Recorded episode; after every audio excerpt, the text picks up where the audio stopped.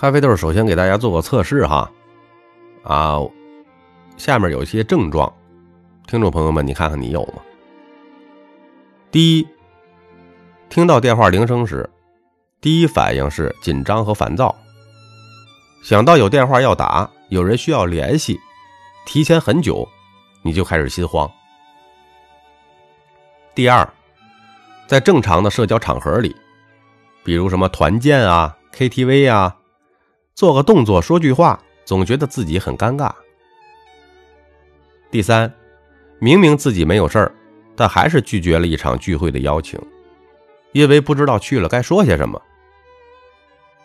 第四，参加了一些聚会之后，哈，回到家总感觉疲惫不堪，想好好休息一下才能恢复精力。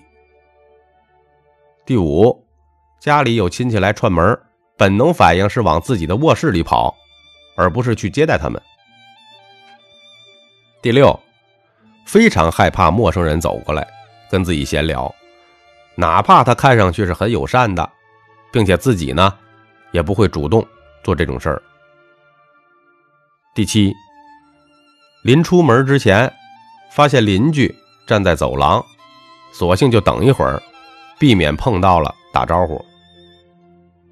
第八，路上远远看见认识的人啊，趁他没看见自己，赶紧绕路躲开。如果我上述说的这八条，其中有几条，或者你是全部都符合，那么你也许就是社恐的一员。什么是社恐啊？社恐就是社交恐惧症。比如你在网络上搜索“社恐”，就能收到很多社恐的这个内容，还经常配有一些个漫画和表情包，带有一种微妙的自嘲和自我安慰感。再比如呢，在某些平台上呢，可能找到一些个患有严重的社交恐惧症的一些小组，啊，小组成员呢都自认为是社恐患者，发一些帖子，表达着自己的苦闷呐、困惑呀，希望能跟病友的交流中获得支持。还有一些朋友呢，在网上呢到处表达我是社交恐惧症患者，哈哈哈，还挺开心的炫耀。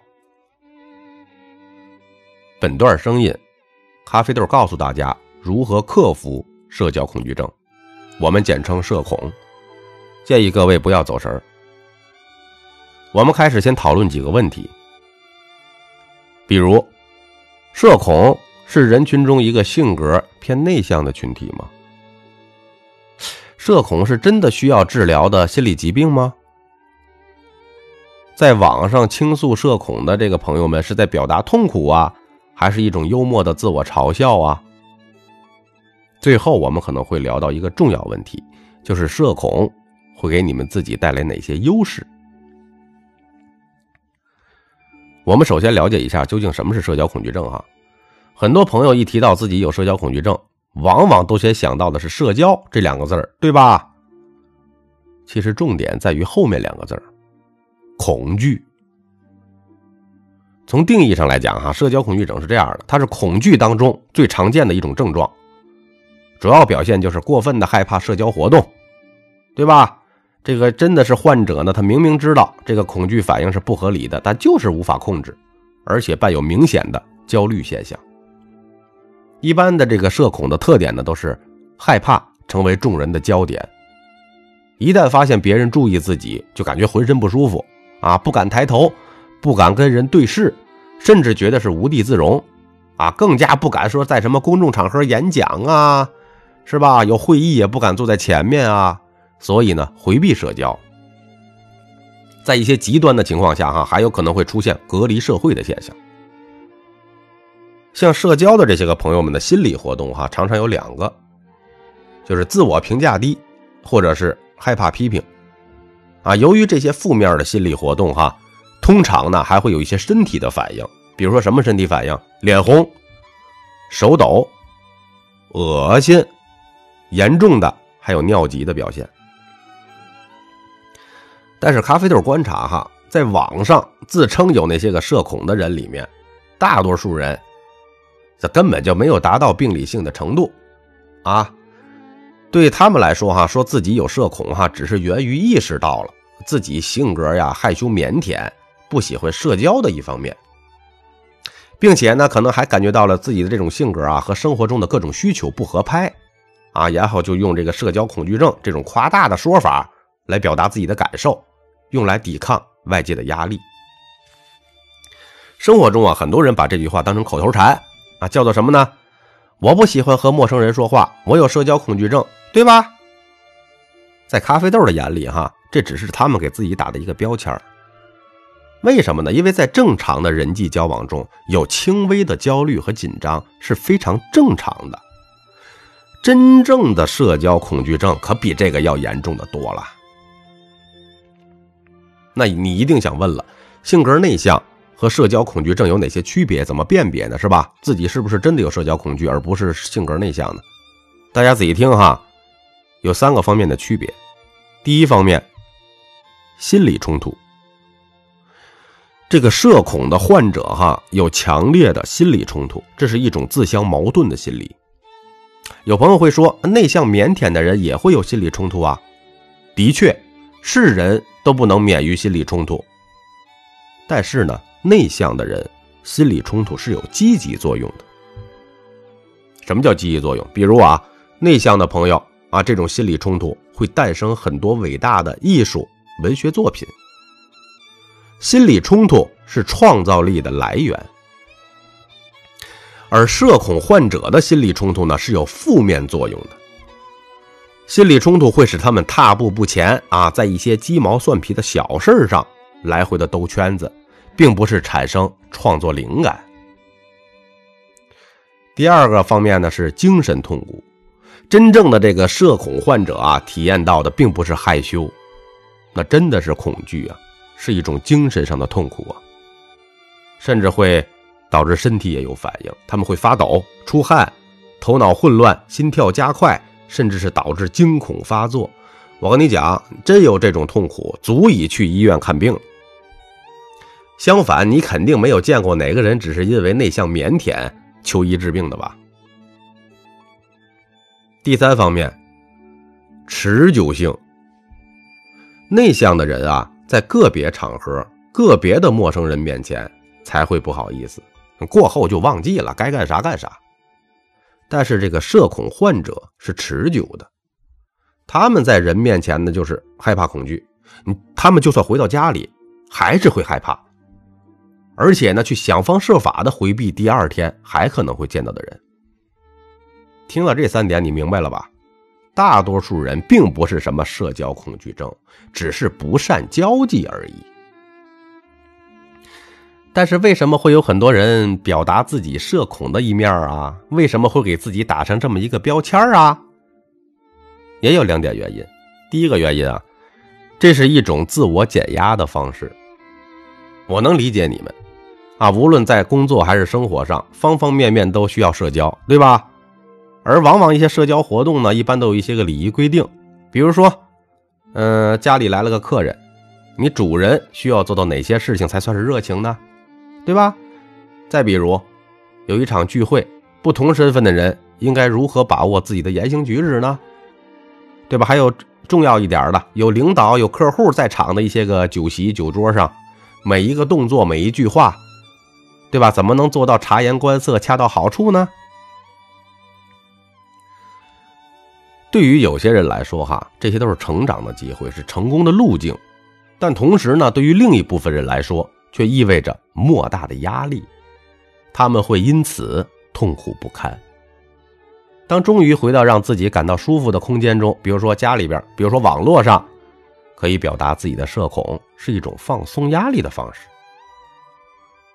还有第二个原因，不想承认自己内向的性格，所以呢，给自己打上社恐的标签大部分社交恐惧症的人啊，是不愿意主动对别人说自己性格是内向的，因为性格外向似乎呢就是受欢迎的代名词，是人们口中说的开心果，哎，浑身散发着一种人生赢家的气息。但是呢，大部分人的对这个性格内向的刻板印象是什么呢？就是害羞、不合群、自卑、孤僻。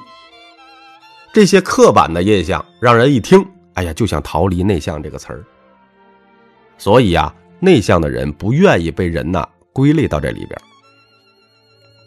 其实无所谓嘛，你性格内向和外向只是两种不同的生活方式嘛，各自有各自的特点哈，也没有好坏之分的。比如说，外向的人就像太阳能电池，需要暴露在阳光中才能获取能量；而内向的人呢，就是个锂电池，需要独自在房间里连接充电器才能积蓄能量。都是电池的。总之呢，这个性格敏感害羞的人哈，给自己打上社恐的标签而这个标签就成为了他们自己的防空洞。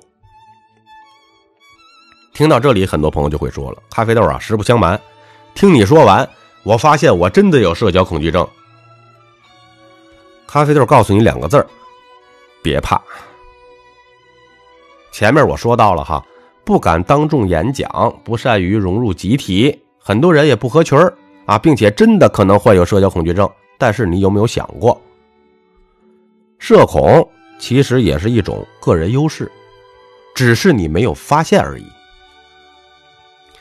咖啡豆来告诉大家啊，如何将这种社交恐惧转化成你个人优势。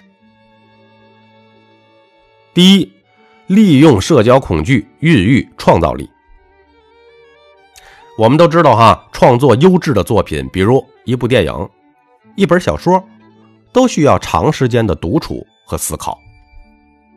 有社交恐惧的人，都喜欢独处。独处能在不被人打扰的环境中进行创作，很容易进入到一种心流状态。什么是心流状态呢？这个词儿啊，这个概念啊，是由西方的心理学家们提出的啊，指的是一种沉浸式的体验。哎，当你进入心流状态的时候，你觉得每一个动作、每一个想法都如同行云流水般的发生，全神贯注。所有的能力都被发挥到了极致，像是一些伟大的作家呀、画家呀、音乐人，对这种感觉都不陌生的。而且很多伟大的作品，也都是在这种心流状态下诞生的。所以啊，在孕育创造力上，有社交恐惧的人更容易沉浸下来。再加上我们前面说到的内心冲突。对内向的人有积极作用，会迸发出独特的灵感。所以呢，这方面相对于外向啊那种喜喜喜欢热热闹闹的人，你这就反而成了优势了。第二个呢，独处可以成为高质量的社交。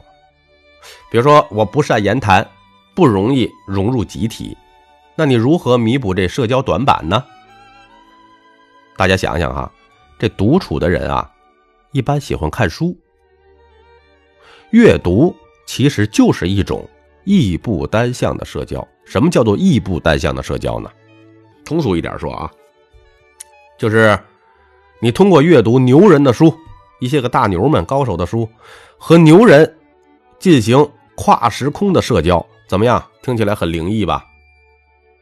再说人话一点哈，比如在在哲学领域。